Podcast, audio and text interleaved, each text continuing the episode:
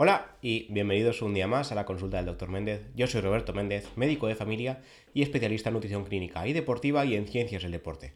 Como ya sabéis, aquí hablamos de nutrición, de medicina, de deporte o de una mezcla de tantas. Como suele ser habitual, hoy será un poquillo mezcla.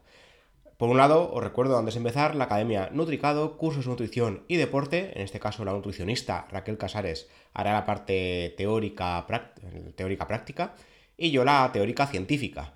Raquel, con sus más de 8 años de experiencia en la consulta, os contará un poquito casos que ha visto en consulta y cómo actúa según el caso. Yo, por otro lado, os explicaré qué dice la ciencia al respecto. Os animo a entrar a la página web edu.nutricado.es, a echar un vistazo a todos los cursos que tenemos hasta ahora y si tenéis alguna idea, estamos con los oídos y los ojos abiertos. Y nada, hoy hablaremos de qué comer para alargar la vida o la dieta de la longevidad. En su día hicimos un capítulo sobre la dieta de la eterna juventud, más o menos, cómo lograr la eterna juventud gracias a la dieta y el deporte, es decir, a comer bien y moverse más, como decimos en muchas ocasiones, y en este caso el podcast de hoy está centrado en qué comer para vivir más. Sí que es verdad que hablaremos de más consejos, aparte de qué patrón dietético llevar a cabo, pero nos centraremos mucho en qué deberíamos comer para no acabar muertos antes de tiempo, ¿de acuerdo? En primer lugar, eh, perdón, en primer lugar, hablaremos de una revisión, metaanálisis muy reciente que se ha publicado en el British Medical Journal, donde se analizaron varias dietas, de hecho se analizaron siete dietas y su relación tanto con el riesgo cardiovascular como con la mortalidad en general.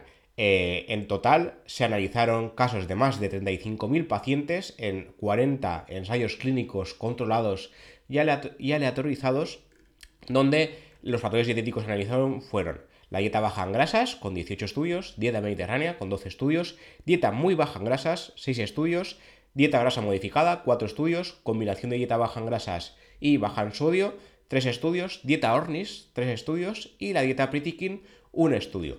Hay que decir que nos dan las cuentas porque en algunos estudios se analizaban varios tipos de dieta.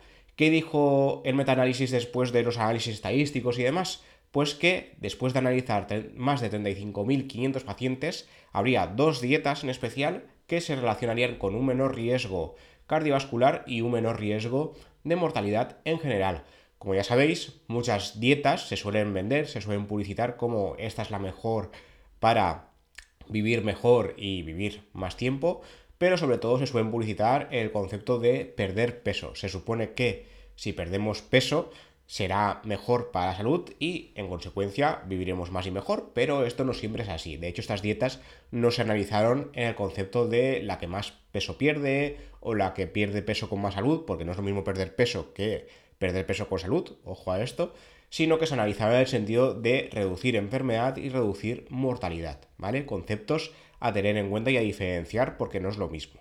En este caso, la dieta mediterránea y la dieta baja en grasas, baja en grasas, que no muy baja en grasas, que son diferentes, serían las mejores opciones para reducir el riesgo cardiovascular y el riesgo eh, de mortalidad en general. La dieta mediterránea ya la conocéis, hemos hablado mucho de ella, creo que no tenemos un capítulo eh, esencial solo de ella, lo revisaré, pero la he nombrado, llevamos más de 100 capítulos, pues en 50 a lo mejor he hablado de ella. La dieta baja en grasas, cuidado porque es diferente. La dieta está la dieta baja en carbohidratos, la, la, muy baja en carbohidratos, que sería la dieta cetogénica, y luego está la dieta baja en grasas. Para ser una dieta baja en grasas, tiene que ser alta en carbohidratos para compensar. Una dieta estándar, según las guías clínicas, son 50% carbohidratos, 30% grasas, 15-20 eh, proteínas. El otro 5 este que baila se suele añadir a los carbohidratos o a las grasas dependiendo de, la dieta. La muy baja en grasas, según el estudio, bueno, según eh, la zona, eh, suelen hablar de menos de 30 o menos de 20. De hecho, en, esta, en este metaanálisis, una cosa que comentaban los autores es que había estudios que utilizaban un tipo de clasificación u otra, o menos del 20% de calorías basadas en grasas o menos del 30%. Entonces ahí había un poco el lío. Ellos usaron, por lo que yo entendí por lo menos, eh, un menos de 20% para hablar de dieta baja en grasas. Luego, por otro lado, también como limitación del estudio, dijeron que había eh, programas dietéticos donde coexistía un tratamiento para dejar de fumar, que esto también afecta a los hábitos dietéticos, y un tratamiento para perder peso o para otras enfermedades. Y esto puede afectar también al tema de la adherencia a dieta y, la, y que la dieta tenga sus efectos. Y luego, respecto a la adherencia, tampoco se puede analizar la adherencia. Recordad tenemos un capítulo al respecto, que la adherencia es eh, la, forma de seguir un plan. En este caso, la adherencia a la dieta sería seguir ese plan dietético o la adherencia al ejercicio es seguir ese plan de ejercicio. Si no tenemos una adherencia buena a la dieta, no nos gusta la dieta o hay cosas que no nos cuadran o no la realizamos por el motivo que, sea, eh, la dieta no tendrá éxito, no llegaremos a un objetivo.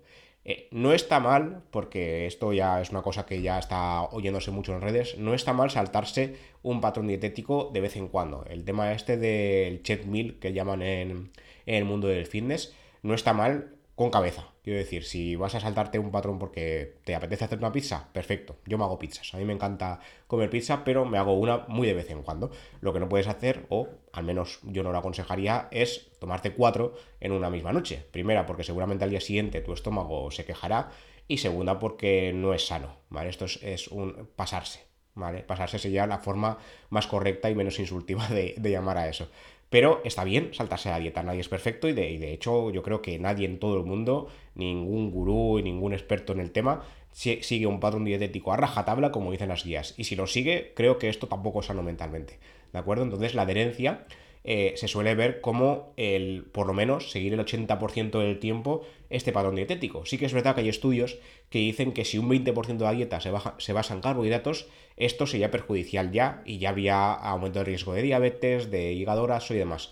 A ver, no hace falta que el 20% ese que te saltas sea 100% ultraprocesados. Pueden ser otras cosas y que no sea todo súper procesado, ¿vale? Entonces, en ese sentido, saltarse la dieta está bien, pero con moderación y con, con cabeza. ¿Vale? Siguiendo con el capítulo de hoy de qué comer para vivir más, lo que se ha visto en otros estudios, en este caso en un estudio que creo que, creo no, fue español, lo que se ha visto es que la dieta mediterránea lo que hace es eh, ralentizar el envejecimiento también a nivel celular. A nivel celular tenemos los telómeros, que sería una forma de agrupación del ADN, del material genético, y con el tiempo este, estos telómeros se van acortando. Es, vea, metafóricamente, imaginémonos una cuerda que con el tiempo se desgasta, ¿no? Va perdiendo sus hilos, se va cortando. Entonces, esto sucede de forma natural, es fisiológico, a todo el mundo le pasa, pero podemos o acelerarlo o ralentizarlo.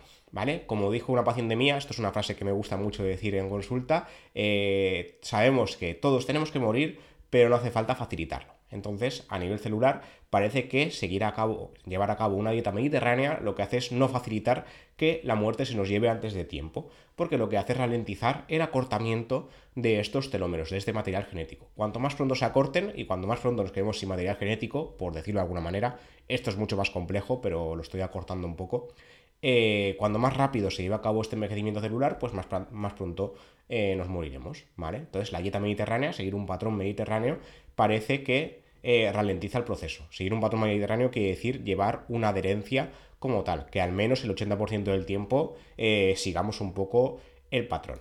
Luego, en otro orden de cosas, hace relativamente poco también se publicó un estudio en la revista HERT que lo que analizó fue el riesgo cardiovascular y la mortalidad en mujeres y qué patrón dietético sería el mejor para reducir ambas cosas, tanto el riesgo cardiovascular como la mortalidad. Y lo que se vio es que aquellas mujeres que llevaban a cabo una dieta mediterránea, la dieta mediterránea hasta en la sopa, eh, eh, habrían llegado a reducir su riesgo de enfermedad cardiovascular y su mortalidad hasta un 25% en comparación a las mujeres que no seguían este patrón dietético. Hay que recordar que la enfermedad cardiovascular representa más de un tercio de todas las muertes de mujeres en el mundo y actualmente son la primera causa de mortalidad para las mujeres en España. Tengo que añadir que en los estudios, cuando hablan de mortalidad cardiovascular, no hablan de mortalidad cardíaca. ¿Vale? Esto es una diferenciación que me he dado cuenta yo con el tiempo porque tienes que leerlo al dedillo. Claro, normalmente cuando estudiamos hablamos de mortalidad cardiovascular y cerebrovascular. De hecho, yo cuando lo escribo lo escribo así. Pero no, los estudios cuando hablan de cardiovascular, en ese sentido, hablan de cardio y cerebrovascular. Está cardíaca y cerebral, pero cuando es cardiovascular hablan de los dos. Las mujeres, de hecho, los últimos datos que tengo yo, si lo estoy diciendo de memoria, eh, la primera causa de mortalidad en España sería por ictus, es decir, mortalidad cerebrovascular. Y en hombres, la, la primera causa de mortalidad sería cardíaca, ¿vale? Entonces, por infarto cardíaco. Entonces, claro, aquí lo meten todo en el mismo saco y sí, la primera causa de mortalidad en mujeres en España sería cardiovascular porque eh, cerebrovascular entraría dentro del mismo saco.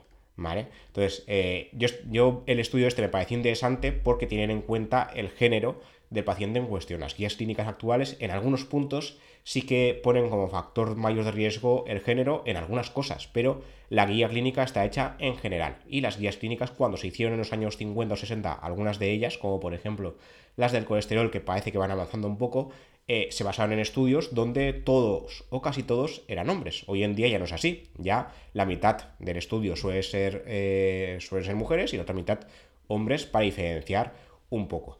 un poco no, un poco bastante. Pero antiguamente no era así.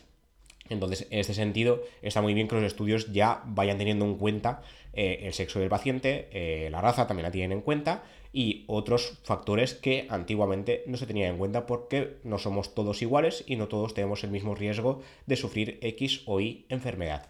En este caso también, en el estudio, lo que recordaban era que había siete grupos de alimentos en especial que representaban la dieta mediterránea. Granos enteros, granos integrales, frutas, verduras, frutos secos y semillas, esto lo metido en el mismo grupo, pero realmente son grupos un poco diferentes, legumbres, pescados y mariscos y aceite de oliva. En este caso, la dieta mediterránea también se caracteriza por consumir poca carne, sobre todo poca carne roja y nada de carne ultraprocesada a poder ser, como digo, nos podemos saltar un poco la dieta alguna vez y de vez en cuando con cabeza, pero en este caso la dieta mediterránea pues no lo recomienda. Y también se basa en no excederse con la sal.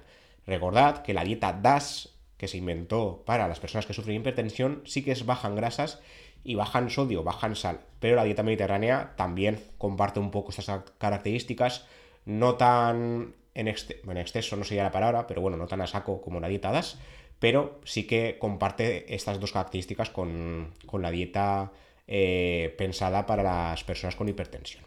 Y luego para terminar, quería hablaros de eh, los Life Essential 8, que son los 8 consejos esenciales de la AHA, de la American Heart Association, para reducir el riesgo cardiovascular y también alargar la vida. De hecho, se hicieron dos estudios muy recientes que corroboraron que a mayor puntuación a la hora de cumplir los Life Essentials 8, más eh, se alarga la vida y mejor es la calidad de vida. Hasta 8 años más de vida. De hecho, antiguamente estaban los Life Essentials 7, siete consejos, pero ahora lo que se ha hecho es añadir un eh, consejo más, un factor más que medir, que sería el sueño. Recordad que a principios de año hicimos un capítulo, que en este caso eran los ocho consejos de vida del profesor Álvaro Campiño, un saludo desde aquí, si me está escuchando, eh, que los consejos realmente son atípicos, eh, Álvaro también lo sabe, pero en las guías clínicas se suelen hacer unos consejos